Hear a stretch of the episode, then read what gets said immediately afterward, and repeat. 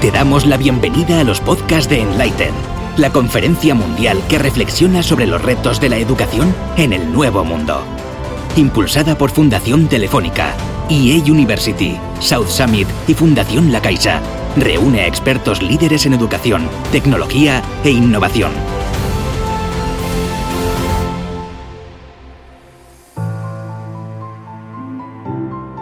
La respuesta a la integración de la tecnología en el aula es mucho más compleja de lo que se pudiera pensar. El informe Global Education Monitoring Report 2023, realizado por la UNESCO, pone de manifiesto que ni todo vale ni de cualquier forma. ¿Qué se necesita entonces? Además de Manos Antoninis, director del informe, dos expertas en educación en el ámbito de la cooperación señalan la situación y los desafíos en Europa y más allá de ella, especialmente en Iberoamérica. Somos tan, somos tan disruptivos los que estamos aquí que no vamos a hablar de inteligencia artificial. vamos a hablar de otras cosas, aunque no están del todo no relacionadas. Justo antes de, de entrar aquí a la sala, le he preguntado a ChatGPT cómo creía ChatGPT que podía yo empezar presentando un evento que tiene que ver con tecnología en la educación, en el mundo educativo. Y ChatGPT me ha dicho que lo hiciera con precaución y con serenidad porque es un tema muy controvertido. Claramente es muy inteligente ChatGPT porque tiene toda la razón y debe leer todas las noticias que se escriben a diario sobre, sobre este tema. Hace unos meses empezó, empezaron a circular en nuestro país, pero en muchos países, muchos titulares en las noticias que nos decían de distintas maneras, pero casi nunca con sensatez, que la UNESCO recomendaba que los países prohibieran los móviles en las escuelas. Eh, y esta noticia se ha ido reproduciendo en medios de comunicación y en conversaciones y en tertulias y en comidas familiares, eh, dando lugar a muchos debates entre personas que saben mucho o poco de docencia, mucho o poco de enseñanza, mucho o poco de tecnología, pero claramente todos tenemos opiniones. en línea con cuando esas noticias empezaron a salir, se celebraba un evento en Montevideo en el que se presentaba la edición 2023 del informe Global Education Monitoring, elaborado para la UNESCO, eh, que es un informe independiente, con su propia entidad editorial, eh, que no es específicamente de la UNESCO, sino que se elabora para la UNESCO con el fin de hacer un seguimiento del estado de la educación en todo el mundo. En, este evento de Montevideo había ministros de educación de varios países y expertos también internacionales. Este informe hace un seguimiento del estado de la educación en todo el mundo de manera explícita, tratando de evaluar el cumplimiento de todos los puntos educativos que tienen que ver con los objetivos de desarrollo sostenible. Y en, en, esta edición 2023 el informe se ha centrado en un tema que está muy de moda, que no es la inteligencia artificial, sino la tecnología en la educación. Y lo ha hecho con varias miradas diferentes, varias lentes diferentes.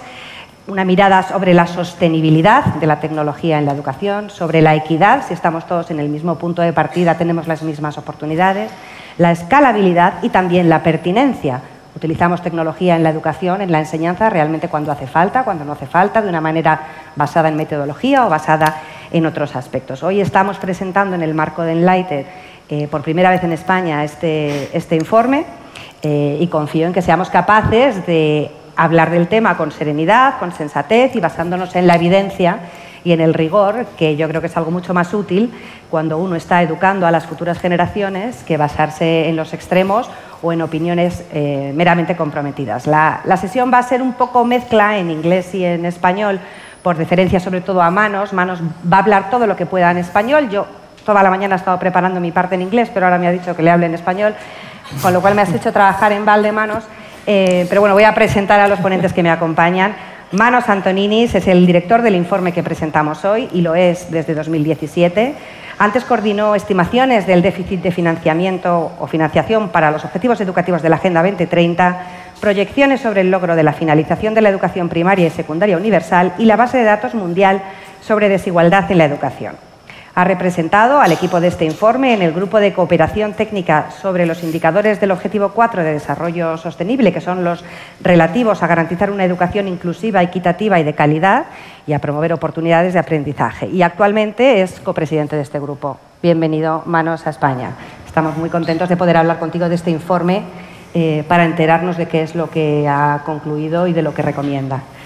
Eh, al fondo, Leticia, Leticia de Rato, es responsable de alianzas globales en Profuturo, programa de educación digital creado por Fundación Telefónica y Fundación La Caixa y presente actualmente en 45 países. Eh, está implicada en este programa desde sus inicios. Leticia lleva más de una década en el sector de las telecomunicaciones, pero antes desarrolló su carrera asumiendo distintas responsabilidades en el Banco Interamericano de Desarrollo. Ha liderado varios eh, programas de inclusión social centrados en emprendimiento, diversidad e inclusión y también estamos encantados de contar contigo esta tarde, Leticia. Bienvenida. Y finalmente, en el centro del escenario, Tamara, Tamara Díaz, es directora general de Educación y Formación Profesional de la Organización de Estados Iberoamericanos, OEI, iniciativa enmarcada en la Agenda 2030 de Desarrollo Sostenible, que lidera el Programa Iberoamericano de Transformación Digital en Educación. El objetivo de esta entidad es avanzar hacia modelos híbridos para ampliar la cobertura educativa en plena sociedad digital y no dejar a nadie atrás. Tamara es profesora asociada de la Universidad Pontificia de Comillas y a lo largo de su trayectoria profesional ha sido responsable del Instituto de Evaluación de la OEI y secretaria técnica adjunta del Centro de Altos Estudios Universitarios, donde tuvo a su cargo, entre otros, el desarrollo de los programas sobre tecnología y educación. Mechivan, que es autora de numerosas publicaciones y ha participado en distintos proyectos de investigación educativa. Y yo me dejo para el final, soy María Zavala, soy periodista eh, soy madre de tres personas que van al colegio y en ese colegio utilizan tecnología. Yo también utilizo tecnología en mi trabajo y en mi vida personal. Em, soy autora del libro Ser padres en la era digital y me dedico en gran parte a la divulgación sobre familia y tecnología, sobre educación en esta loca sociedad con tanta tecnología que nos rodea y soy directora del área de sociedad y tecnología en la marca de comunicación Alabra. Tamara y Leticia están aquí en representación de Profuturo y de la OEI porque estas dos entidades eh, son actores claves en educación digital a nivel global y específicamente en Iberoamérica y en ambas instituciones han contribuido al informe GEM con su experiencia y conocimiento.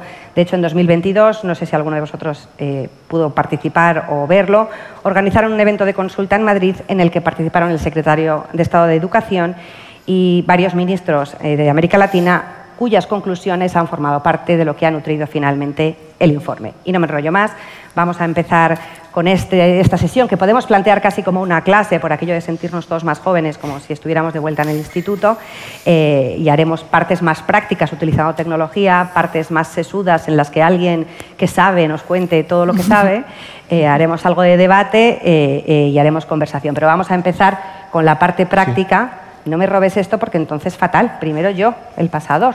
Claro, imaginaos la crisis. Fatal. Lo primero que vamos a hacer es pediros a la audiencia que participéis, a la audiencia que está aquí presencialmente y a los que nos seguís por streaming. Vamos a utilizar la plataforma Mentimeter eh, y para eso no sé si me están poniendo ya en pantalla. ¿Me, ¿Me podéis poner, chicos, la diapo? Esta. Os metéis o bien fotografiáis el código o bien entráis en menti.com, metéis el código que aparece en pantalla para que podamos pasar a una serie de preguntas rápidas que vamos a plantear y vosotros eh, compartís vuestras respuestas que serán anónimas para preservar vuestra privacidad. Os doy un poquito para que os vayáis metiendo, que es lo que me han recomendado. Esto si tenéis hijos o estudiantes, no sé si lo habrán hecho con Mentimeter, pero lo habrán hecho seguro con Kahoot. Em, y cuando son pequeños, mm, realmente yo creo que les gusta. Bueno, primera, primera afirmación que se desprende del informe eh, GEM de este año. Uno de cada cuatro países prohíbe el uso de teléfonos inteligentes en las escuelas. Eh, la tecnología puede tener un impacto bueno o negativo si su uso en el aula, especialmente negativo si su uso en el aula es inadecuado o excesivo. De hecho, la ciencia nos cuenta que los niños pueden tardar 20 minutos en volver a concentrarse si se distraen con sus teléfonos. Y la pregunta que yo os voy a plantear ahora es si estáis de acuerdo con que se prohíba el uso de móviles en la escuela. En este caso es un sí, un no o un no sé, no contesto.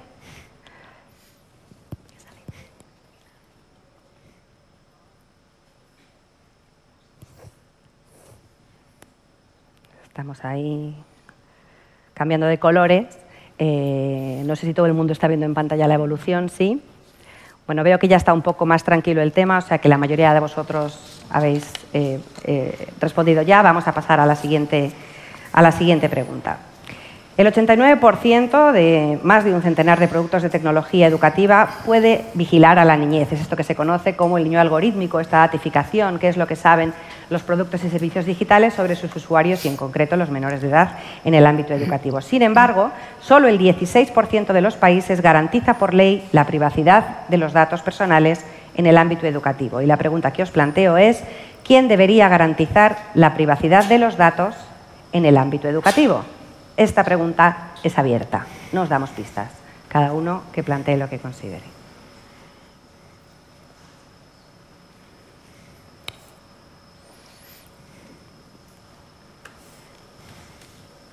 El gobierno, el Estado, las instituciones, los gobiernos, el gobierno, los gobiernos, el Estado, el gobierno, los gobiernos, el centro educativo, las empresas, entiendo que tecnológicas, las escuelas, los padres, el gobierno, el gobierno, el gobierno. Parents and School, tenemos anglosajones contestando, lo cual me pone muy contenta. Centros educativos, seguís contestando, pero claramente las palabras más grandes son Estado, Gobierno, Gobiernos, seguido de instituciones y centros educativos. Pasamos, si os parece, a la siguiente y última pregunta Solo el 54, 50-54% de los países ha definido las competencias digitales que quieren priorizar en sus currículos educativos. O sea, los países no pueden realmente cambiar las competencias digitales que se enseñan por cada nuevo dispositivo o producto digital que aparece. Y de hecho, los proyectos de tecnología educativa cambian en promedio cada tres años, mientras que las reformas curriculares cambian como promedio cada diez años. Y la pregunta que os hacemos es, ¿qué competencias creéis que son claves para un docente? del siglo XXI, entendiendo aquí que estamos hablando de las competencias recogidas en el marco de competencias digitales para la ciudadanía, DISCOMP o DISCOMP EDU en el caso educativo, de la Comisión Europea. ¿Cuáles creéis que son las competencias claves para un docente del siglo XXI? Y en este caso os damos cinco opciones que no están para nadie que lo lea, que tenga presbicia. Y dice búsqueda y gestión de información y datos, comunicación y colaboración, creación de contenidos digitales, seguridad, resolución de problemas. Está también en inglés para los que estáis contestando en inglés. Pues para no extendernos más, dejamos aquí esto, que luego volveremos, tranquilos, pero le paso el pasador de, diapositivas a, diapositivas a manos, porque ahora hemos tenido la parte interactiva y utilizando tecnología, pero vamos a la sesión magistral, a la clase magistral, a que Manos comparta con nosotros las principales conclusiones del Global Education Monitoring Report 2023 elaborado para la UNESCO sobre tecnología en la educación. Manos. Gracias. Buenas tardes a todos y todas. Eh, es un honor presentarles el informe de seguimiento eh, de la educación en el mundo 2023. Antes de comenzar, me gustaría agradecer a la Fundación Telefónica y a los demás organizadores por acogernos hoy y el Profuturo y a la OEI eh, por organizar esta sesión con nosotros. El informe GEM, como María ha dicho, es un informe editorialmente independiente, eh, alojado y publicado por la UNESCO. Somos la herramienta de la comunidad internacional para monitorear el progreso hacia el eh, Objetivo de Desarrollo Sostenible 4 sobre la educación. Pero estamos aquí para hablar de una otra herramienta. La última edición del informe, que se lanzó en Montevideo en julio, se centra en el papel de la tecnología en la educación, un tema que genera un intenso debate. La escala y el alcance del cambio tecnológico han sido rápidos en los últimos años. Para dar un ejemplo, el número de personas que participan en cursos en línea masivos y abiertos ha aumentado a 220 millones en menos de 10 años. Y esta cifra no incluye a China. Las herramientas de inteligencia artificial también se han adoptado rápidamente. Ya en 2022, eh, una encuesta a profesionales de Estados Unidos descubrió que el 19% de los que se dedicaban a la enseñanza habían utilizado ChatGPT de alguna manera en el trabajo. Pero también es cierto que el uso de la tecnología aún no es tan extenso ni tan transformador. Solo la mitad de las escuelas de educación secundaria están conectados a Internet. Y como muestra esta cifra, utilizando datos del eh, PISA de 2018, solo uno de cada diez estudiantes de secundaria de países de ingresos medios altos y altos informaron usar dispositivos digitales al menos una hora por semana en clases de matemáticas o ciencias.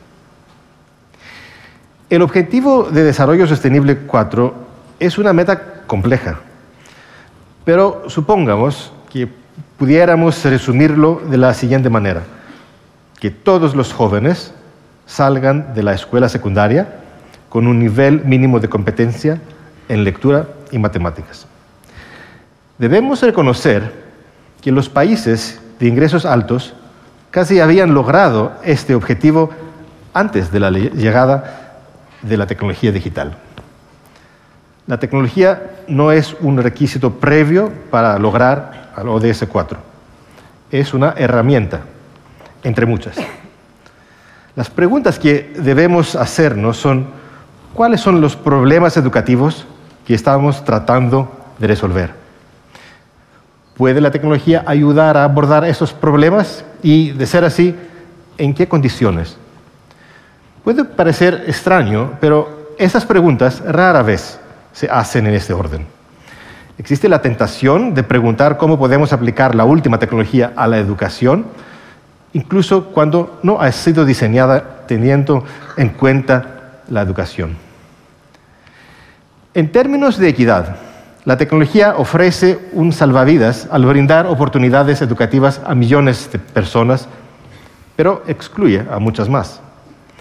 En términos de calidad, la premisa del informe es que algunas tecnologías educativas pueden mejorar algunos tipos de aprendizaje en algunos contextos.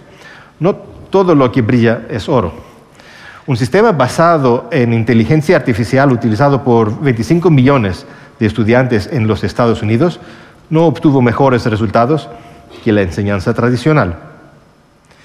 En términos de eficiencia, varios problemas impiden que el uso de la tecnología en la gestión educativa alcance todo su potencial.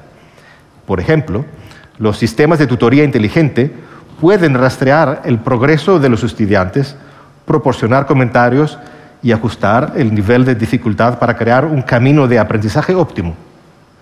Pero el potencial de análisis de datos de aprendizaje se ve obstaculizado por la capacidad limitada de los gestores educativos para analizar dichos datos. Para desarrollar las recomendaciones del informe, consideramos cuatro compromisos a los que se enfrentan los sistemas educativos al intentar utilizar la tecnología en la educación. En primer lugar, la llamada a la personalización y adaptación choca con la necesidad de mantener la dimensión social de la educación, donde los estudiantes se reúnen para aprender unos de otros. En segundo lugar, Así como la tecnología ofrece medios para incluir a los estudiantes desfavorecidos, acaba excluyendo a muchos más con nuevas formas de brechas digitales emergiendo. En tercer lugar, así, eh, los intereses comerciales tienden a chocar con las concepciones habituales del bien común. En la práctica, el lenguaje empresarial se utiliza más en las decisiones que el lenguaje de la educación.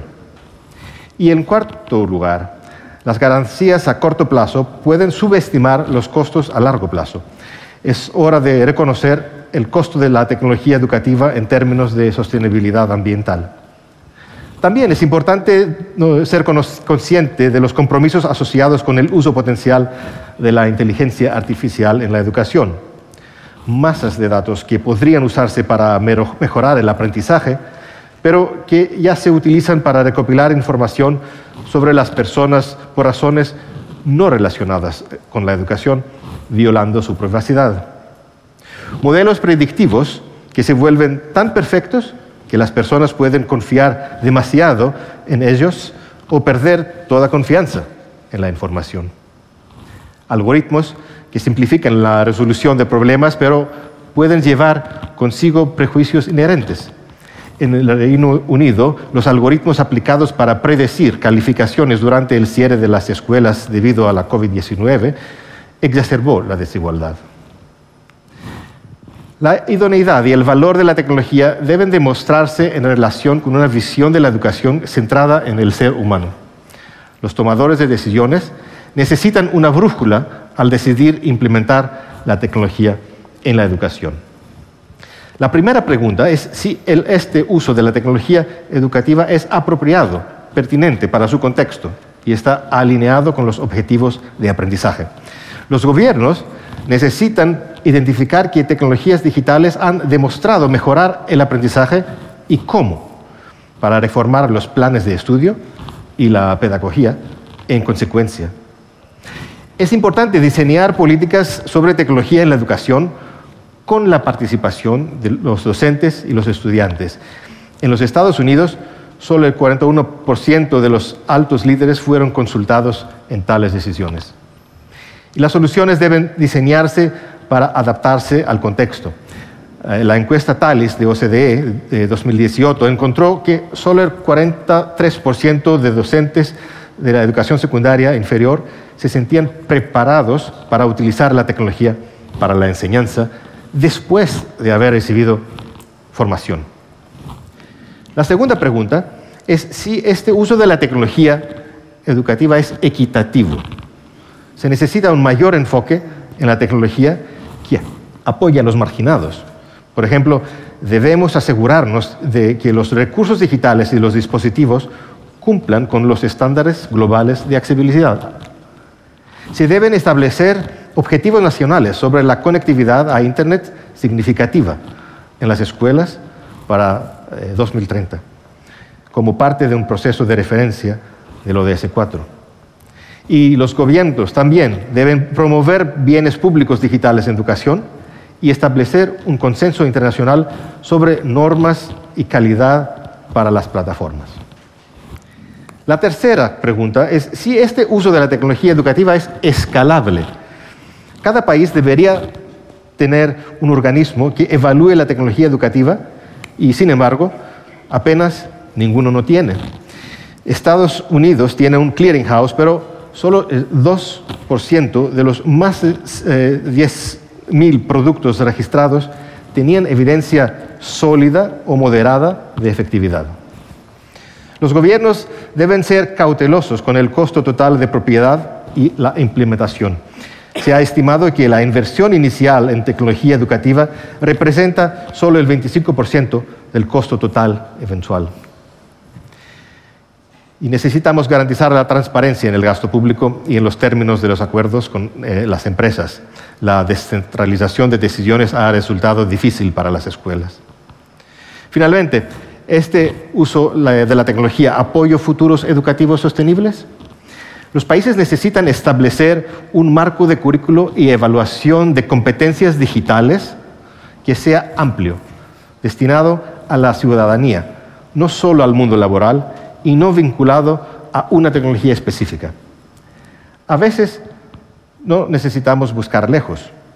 El análisis de los datos de PISA sugiere que los estudiantes con habilidades de lectura más débiles tenían cinco veces más probabilidades de ser engañados por correos electrónicos de phishing en comparación con eh, los estudiantes con habilidades de lectura sólidas. Esto nos recuerda que para navegar en el mundo digital, todo lo que necesitamos es una educación de buena calidad. Frente a nuevas herramientas tecnológicas, la respuesta ideal puede no ser una mayor especialización en dominios relacionados con la tecnología, sino más bien un plan de estudios equilibrado que priorice aún más las artes y humanidades para reforzar la responsabilidad, empatía, brújula moral, creatividad y colaboración de los estudiantes. Necesitamos proteger los derechos humanos, el bienestar, la seguridad y la privacidad de los estudiantes y los docentes.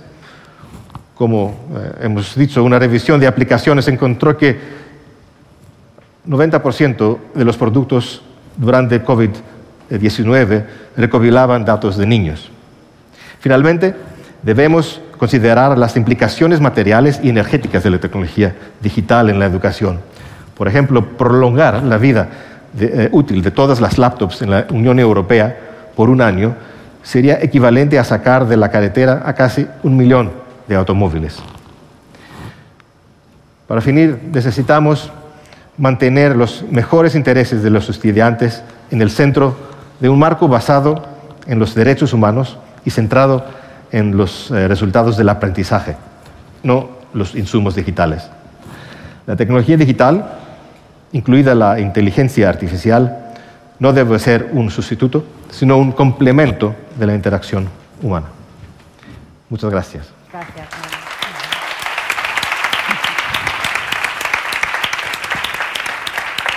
Manos tiene mucho mérito porque el informe es de más de 400 páginas y nos ha puesto cinco o seis diapositivas. Eres un campeón. Esto se llama capacidad de síntesis, que si no es una competencia digital, es una competencia secas. Eh, pero gracias y qué interesante que no sea todo algo tan simple como tecnología en la escuela sí o tecnología en la escuela no sino discusiones mucho más relevantes, mucho más elevadas y también mucho más complicadas. Bueno, hemos hecho la parte práctica, hemos hecho la, clase magistral, vamos a pasar a un poco de debate socrático, yo diría, porque la gente a la que le gusta la tecnología no tiene por qué no gustarnos la filosofía, eh, entonces podéis incluso plantearos preguntas entre, entre vosotros. Leticia, voy a empezar contigo, por ejemplo, ¿tú cómo valoras el informe, el, el GEM? Em, bueno, eh, primero eh, felicitar a Manos y a todo el equipo del GEM por, el trabajazo del informe. Eh, para nosotros, para Profuturo, ha sido em, una gran oportunidad poder formar parte de la consulta y estamos muy contentos. Entonces, así en general, lo que podría decir es em, que nos sentimos muy reflejados en las conclusiones, muchos de los aprendizajes eh, que el GEM eh, expone. En, en, Profuturo lo estamos trabajando. Eh, creo que es verdad que, que, sigue habiendo un reto en, introduciendo la tecnología en la educación a día de hoy.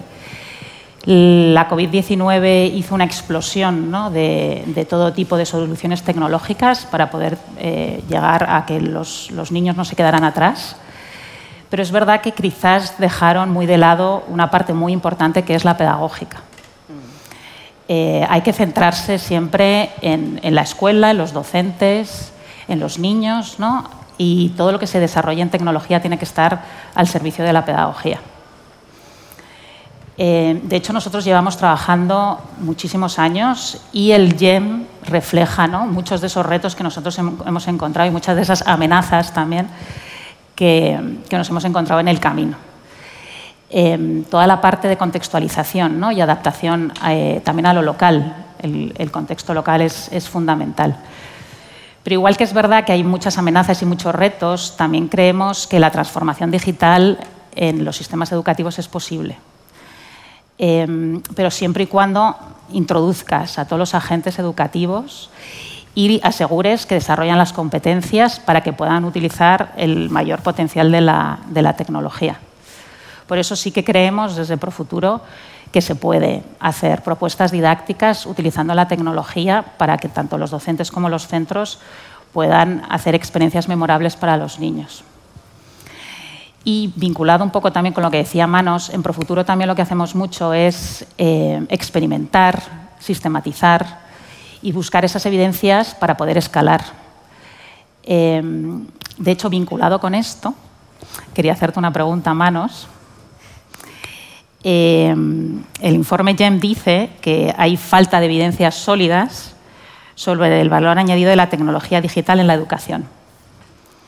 ¿Cómo, cómo crees que se pueden recoger evidencias útiles y reales en un sector tan cambiante y en evolución constante como es el tecnológico? Y la respuesta tiene que ser corta. ¿En griego porque es un diálogo socrático? En griego, qué original. ¿Los traductores qué opinan? Allow me to now turn a little bit to English, given that you give me this opportunity. Uh, it's true that this report was a, a bit of a headache for us uh, because evidence on education, impartial evidence on education, is quite limited. Um, of course, one of the problems is how quickly technology is changing. There's this uh, fact that we use that apparently every product changes every three years. Three years is the cycle of uh, research. Uh, from the moment you try to find funding, you write the proposal, you get the funding, you start selecting your sample. uh, that's really uh, a time by which there's a new product. So there's always this catch-up playing. Um, there's also the complexity. I think the report tries to make this point that we should stay away from ideas that education is, uh, technology is, is good in itself as a blanket solution. No. Technologies exist for specific education problems, um, but then that makes it very difficult to research because um, many people try to attract attention by focusing on generalities, but in reality, you have to be very specific about that, and then the context and whether these contexts can be repeated, uh, replicated, and scaled up. Um, we also noted that um, there is this issue that a lot of the ev evidence, in fact, ends up coming from the organizations that have most interest in seeing that technology being used, those who sell it. Uh, and that also adds complications because where we have had independent evaluations of these same products, sometimes the evidence contradicts the original findings. But ultimately, the big problem we have, and I'll finish here, is to say that the, the, fact of the matter is that there is not, enough evidence, and the vast majority of products, in the UK, there's a study that less than one fifth of products circulating in the market had been subject to a research, let alone the results of that research. So we have a challenge, and that challenge is very big for all countries. Governments, in principle, as I said, should have some units evaluating, but getting around the complexity and finding the resources to do that is beyond the means of most governments. So at the end of the day, it is a challenge where we will need different countries to pool resources together, especially the poorer countries, before they invest in uh, technology. Bueno, pero a quién no le gusta un reto, no porque sea difícil hay que dejar de intentarlo, hay que perseverar, ¿no? Por lo menos pensar que se puede intentar. Tamara, desde la OEI, eh, ¿cómo veis vosotros el estado actual de la tecnología y la educación? ¿Cómo valoras el informe? Bueno, buenas tardes a todos, a todas. Un gusto estar aquí. Bueno, yo creo que el, que el, informe es de una enorme pertinencia y que además cuando ponemos el foco en América Latina eh, lo es por un doble sentido. ¿no? Por una parte, por la temática, pero al mismo tiempo también por el momento. ¿no?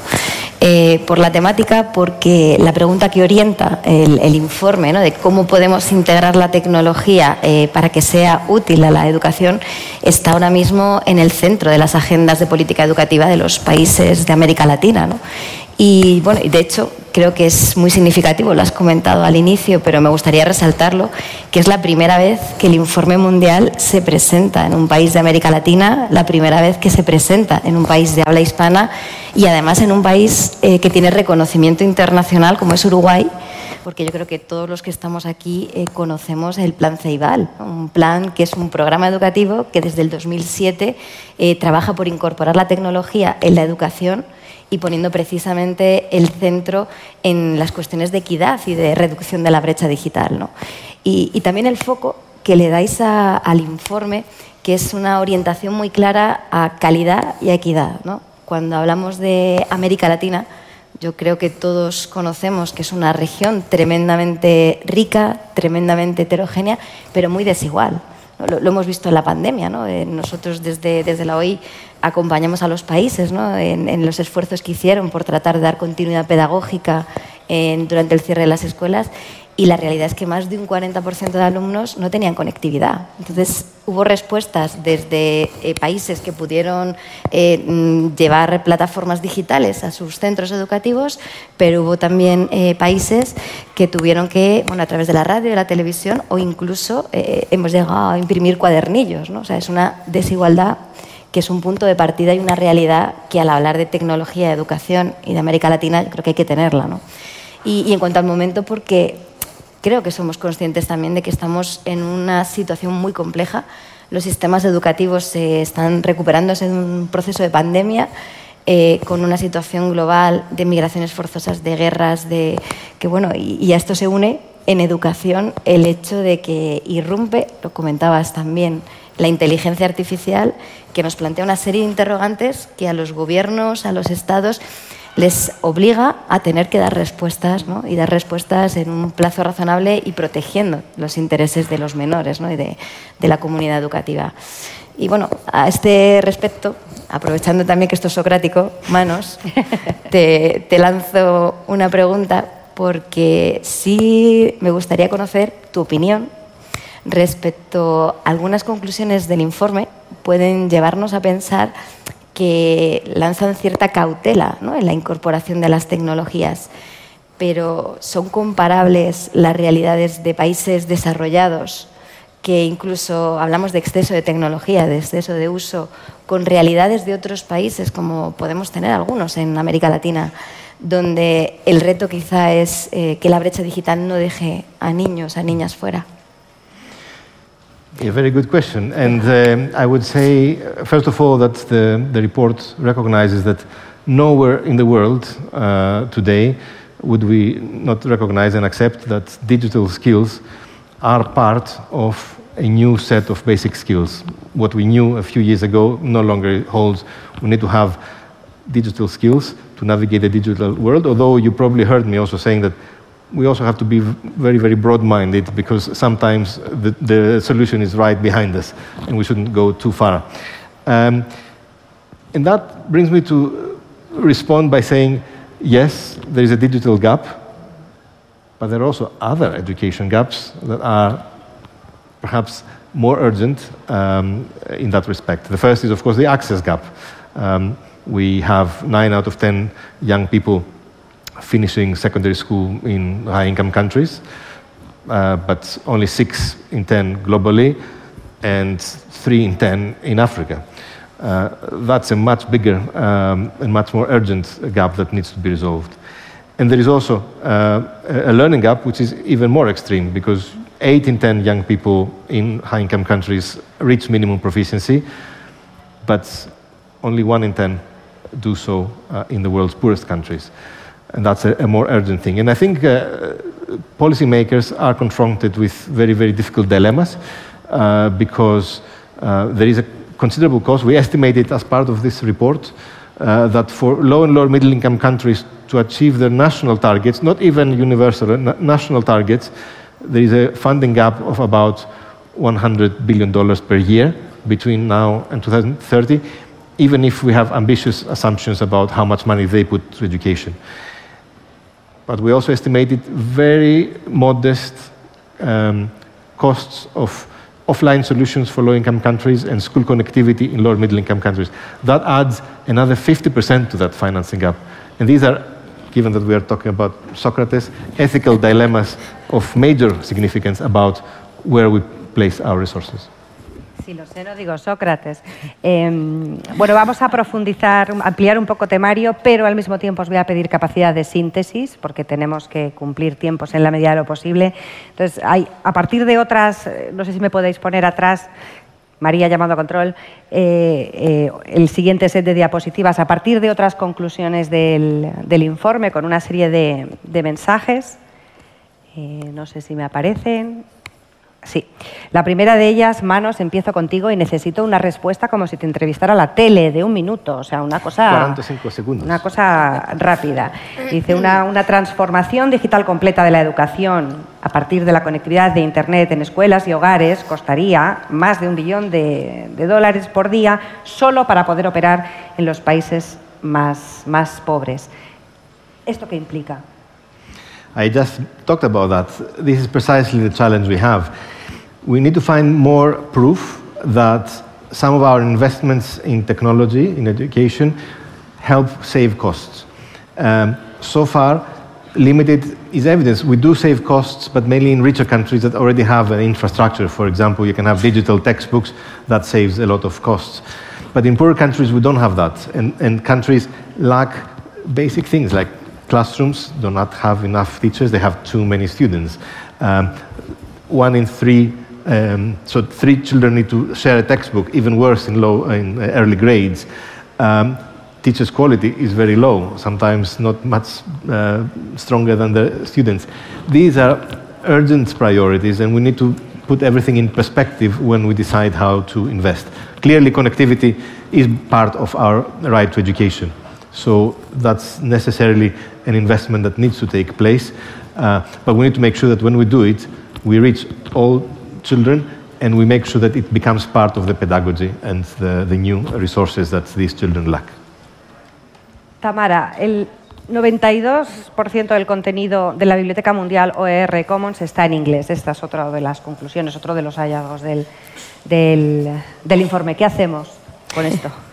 Bueno, yo creo que, ojalá, ojalá supiera, ¿no? Pero eh, yo creo que, que, los datos son contundentes. O sea, que realmente estamos hablando de una plataforma que sirve de biblioteca digital, que se, donde se comparten recursos, materiales educativos entre creadores de contenido, educadores, docentes, y más de un 90% está en inglés. Eh, entonces, bueno, tenemos ya de partida una barrera lingüística en cuanto al acceso a este contenido, pero también en cuanto a la capacidad de creación y difusión. ¿no? Y, sabemos ahora, yo creo todos los que estamos aquí, que, que la tecnología necesita eh, alimentarse, entrenarse con, con datos, ¿no? con, con, en, la propia lengua. Eh, si no somos capaces realmente de que estas bases, que en muchos casos son multilingües, pero que es verdad que las estimaciones hablan de que siendo más de 600 millones de hispanohablantes, eh, es entre un 8 y un 10% de lo que se, se, trabaja en lengua, en lengua española. Entonces, yo creo que la proporción, bueno, en ningún caso es representativa. ¿Qué hacemos? Yo creo que hay que hacer una apuesta clara, por un, por un lado, en, en inversión pero también en voluntad política. ¿no? Son necesarias políticas eh, coordinadas internacionales que realmente apuesten ¿no? por, la, por, el prestigio de la lengua, la lengua en español, y por el prestigio también de desarrollarlo en estos, en estos espacios digitales. Leticia, solo un cuarto por cien, un cuarto, solo una cuarta parte de los sistemas educativos cuenta con una legislación que garantice la formación de los profesores en tecnología. ¿Podemos subir este, este, este, este Bueno, es que para nosotros en, en Profuturo eh, el profesor es la clave de cualquier tipo de cosa que ocurra en la escuela. Y ya si estamos hablando de transformación digital y de innovación educativa en el aula a través de la tecnología, nosotros creemos que lo que hay que hacer es empoderar digitalmente al docente para que a su vez ayude al niño a desarrollar esas competencias del siglo XXI. ¿no? De hecho, nosotros lo que hacemos es no solo eh, ayudar en desarrollo competencial en tecnología al, docente, sino que vamos más allá, porque necesita desarrollar otro tipo de competencias también. Por eso lo que hacemos, tenemos una herramienta que es un autodiagnóstico que los propios docentes hacen y ese autodiagnóstico les pone en un, en un momento para que ellos desarrollen y ellos escojan un itinerario formativo y que les ayude a irse desarrollando. Esto es lo que hace es que ellos vayan, vayan desarrollando esas competencias ¿no? Eh, para poder llegar a introducir la tecnología en, en la escuela. Por eso, eh, todo lo que se haga tiene que ser a través del docente, todo lo que se haga tiene que estar muy vinculado a los centros, tiene que estar muy basado en evidencias, en evidencias que tengan éxito y que luego además puedas tener feedback y poder ir mejorando. Por eso... El docente. el docente. El docente es la conclusión. Vamos a terminar esta clase de hoy con una prueba de memoria o examen de toda la vida en relación con las preguntas que planteábamos a la audiencia al principio. Em, por saber también vuestras impresiones, otra vez muy rápido, porque el tiempo ya se nos ha acabado, así de mal vamos. Tamara, sobre el dato de que el 89% de más de un centenar de productos de tecnología educativa puede vigilar o llega a vigilar a la infancia en cuanto a sus datos, ¿quién debería ser garante de la seguridad, en tu opinión? Bueno, creo que por lo que salía, lo he visto más o menos de lejos, ¿no? pero hablaban del Estado, gobierno, salían las familias. Yo creo que hemos coincido plenamente con lo que mayoritariamente he, podido ver que, se opinaba. O sea, desde luego es un tema de una importancia creciente. La inteligencia artificial lo que ha hecho ha sido eh, agravar más esta, esta realidad. es una herramienta tremendamente potente para dar seguimiento, para personalizar, pero también eh, tiene riesgos asociados a privacidad, a protección de datos. Y si hablamos de niñez, colectivo especialmente vulnerable, todavía, eh, diríamos aquí en España, la pelota eh, se, agrava más. ¿no? Entonces, desde luego que la responsabilidad tiene que ser del que es el mayor garante del derecho a la educación, que es el Estado, es el Gobierno. Yo creo que, que hay una plena coincidencia. Ahora, eso no quita de la importancia que tiene otros actores como eh, responsables, eh, como responsabilidad individual, corporativa, indudablemente. La familia tiene una responsabilidad en conocer qué tipo de herramientas hay y cómo puede también prevenir a sus hijos en el uso de determinados eh, espacios. ¿no? Desde la empresa hay una responsabilidad en qué tipo de, materiales o qué tipo de, uso está haciendo de, esas tecnologías. Pero finalmente, un poco mi punto de vista es que el, que tiene que tener la capacidad de coordinar los distintos actores y definir, también en línea con lo que planteaba el, informe, ¿no?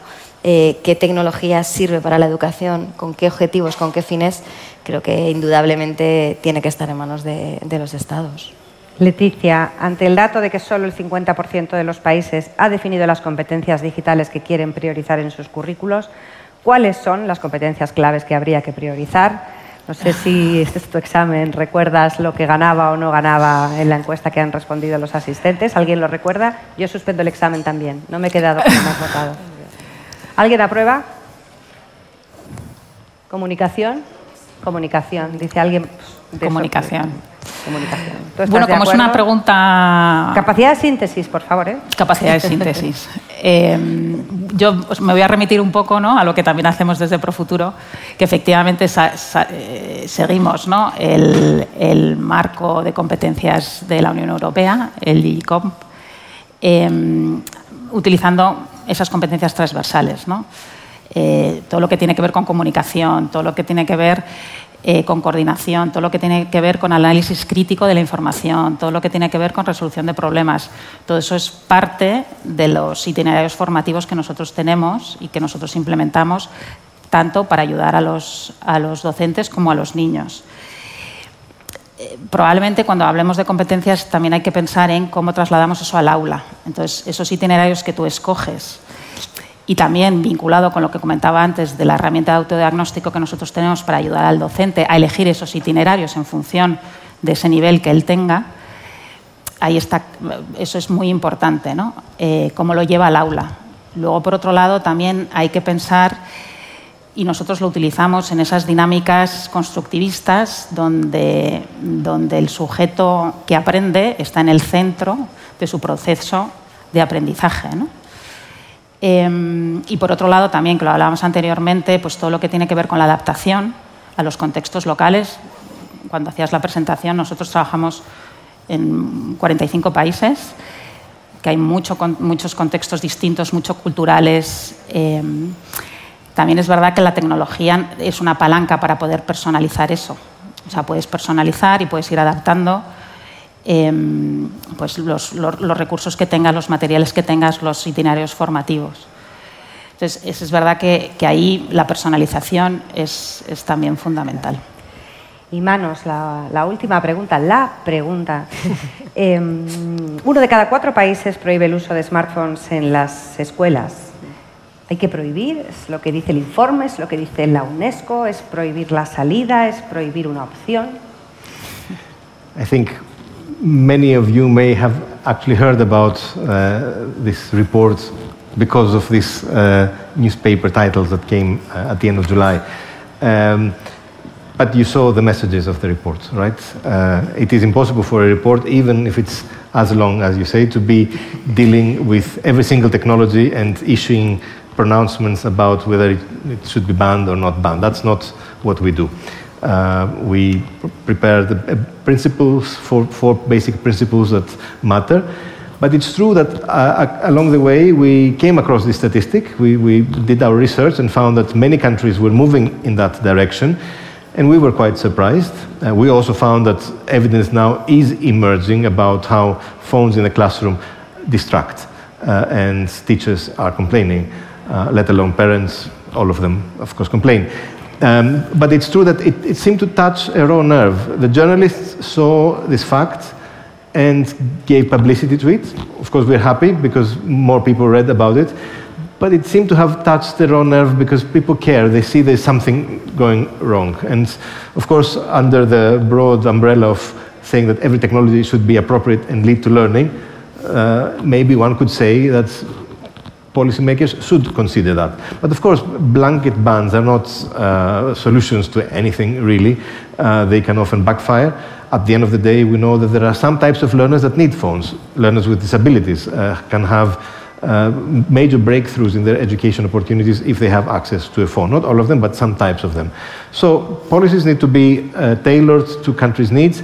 At the end of the day, what matters is how a school community operates, and school communities need to discuss. Some countries um, uh, need laws because there's no other mechanism. Other countries have more capacity to engage uh, students and, and, the teachers in such dialogue.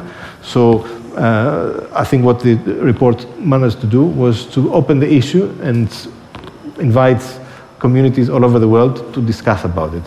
I'm sure they will find the solution that suits their objectives. Yo, yo también creo que, que encontraremos la solución si todos nos implicamos. Hasta, hasta aquí llegamos. Hemos visto que en esto de la tecnología educativa casi hay más cosas que tienen que ver con la educación per se, con la enseñanza, con la pedagogía, con la organización y reorganización de cómo queremos enseñar y qué queremos enseñar que con la propia tecnología. Hemos visto que no es tanto un tecnología sí o no en las escuelas como un tecnología sí, pero no para cualquier cosa, no de cualquier manera y no arrasando con todo lo demás que sigue siendo tan importante como lo fue como lo fue siempre. Eh, en fin, muchas gracias a Tamara, Leticia, Manos por acompañarme hoy. Muchas gracias a todos los que habéis aguantado este ratito con nosotros presencialmente y en remoto eh, por streaming. Muchas gracias también a UNESCO, a la OEI y a Profuturo a quienes representáis. Gracias a Enlighter por invitarnos y acogernos y, por tanto, a las entidades que lo hacen posible, Fundación Telefónica, Fundación La Caixa y University South Summit. Un gracias enorme a todos los docentes del mundo, en países desarrollados y países en vías de desarrollo, que todos los días se levantan para intentar enseñar a niños y adolescentes a pensar, a aprender, a cambiar el mundo, a cambiar las cosas, a ser mejores personas, que no siempre se los reconoce y que además muchos de los grandes titulares virales sobre tecnología a veces se empeñan en enfrentarlos a las familias como si no hubiera más alternativas. Un gracias a las familias que esto de la tecnología se lo toman no como un obstáculo constante y tampoco no como un fantasma que no hace ningún daño. Creo que la tecnología puede ser muchas cosas buenas para los que estamos educando en las casas a nuestros hijos hoy en día. Y sobre todo una mención especial, y esto lo quiero leer para no equivocarme, a los niños, a los adolescentes y a los jóvenes que hoy son estudiantes o que querrían serlo, porque se merecen que los adultos construyamos una educación una enseñanza a la altura de los tiempos, a la altura de lo que ellos se merecen, en consonancia con el mundo en el que están viviendo ellos, que no es el mundo en, el que crecimos nosotros, y poniendo a esos estudiantes, a esos niños y a esos adolescentes y su aprendizaje en el centro de todo.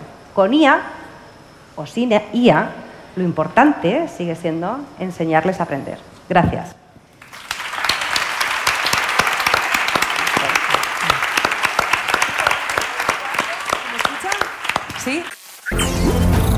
No te pierdas ninguno de nuestros podcasts y descubre más sobre Enlighted en enlighted.education.